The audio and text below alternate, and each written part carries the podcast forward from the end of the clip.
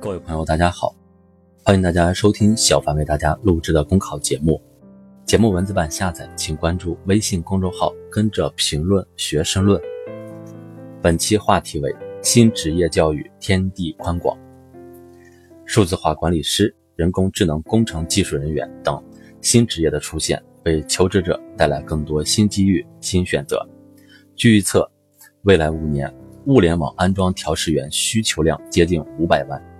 数字化管理师将遍布全部一级行业和九十六个二级行业。在此背景下，针对新职业的教育培训正在成为一个重要风口。业内人士预计，新职业教育行业将拥有四百亿元的市场规模，并将以每年百分之十八到百分之二十的速度增长。二零二五年，该行业市场规模有望达到千亿元。求职电商销售的岗位却从来没有学过相应的技能。无人机驾驶员虚位以待，相关人才却存在缺口。新职业的兴起使当前的就业市场出现了冷热不均的情况。一方面是传统行业面临总量压力，另一方面则是新职业面临不小缺口。比如，自今年四月数字化管理师这一新职业被纳入国家职业大典后，短短几个月内，从业人员增长超三十万人，目前已达一百万人，且仍在快速的增长之中。对于求职者来说，提升职业新技能，增加就业选择面，成为当务之急，也带动新职业教育站到了时代风口。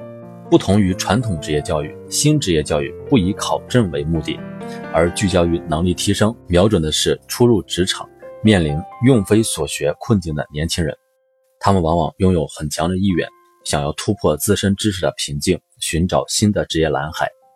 产生这一需求的背景是大量毕业生的跨专业就业，以及大量新技术、新科技在传统行业的广泛应用。同时，越来越多的年轻人更加注重职业规划，偏爱有技术含量的工作，也带来了很多培训需求。如果说传统的职业教育是在城市化的浪潮中兴起的，培养的是诸如驾驶员、厨师等职业。那么这一轮的新职业教育是在移动互联网时代产生的，伴随着 5G、人工智能等新技术加速发展，关注的是如何满足在职人的终身学习需求。正因为如此，一些教育投资机构也瞄准了这一领域。与此同时，也要看到，作为刚刚兴起的新生事物，新职业教育目前在教学质量、评测体系、教学实践等方面还处于起步状态，需要在实践中予以完善。也需要相关部门予以推动、引导和规范。知识与技能已经成为就业市场上的硬通货。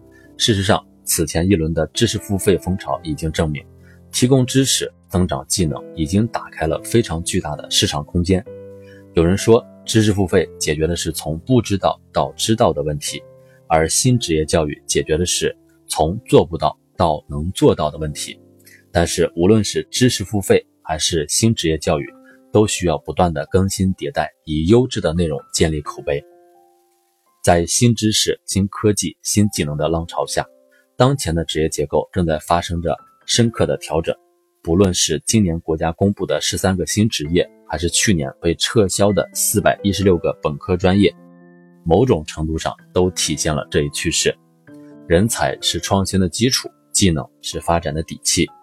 加快发展现代职业教育。既有利于缓解当前的就业压力，也是解决高技能人才短缺的战略之举。本节目所写文章均来自人民网、求是网、学习强国。申论复习，请关注微信公众号，跟着评论学申论。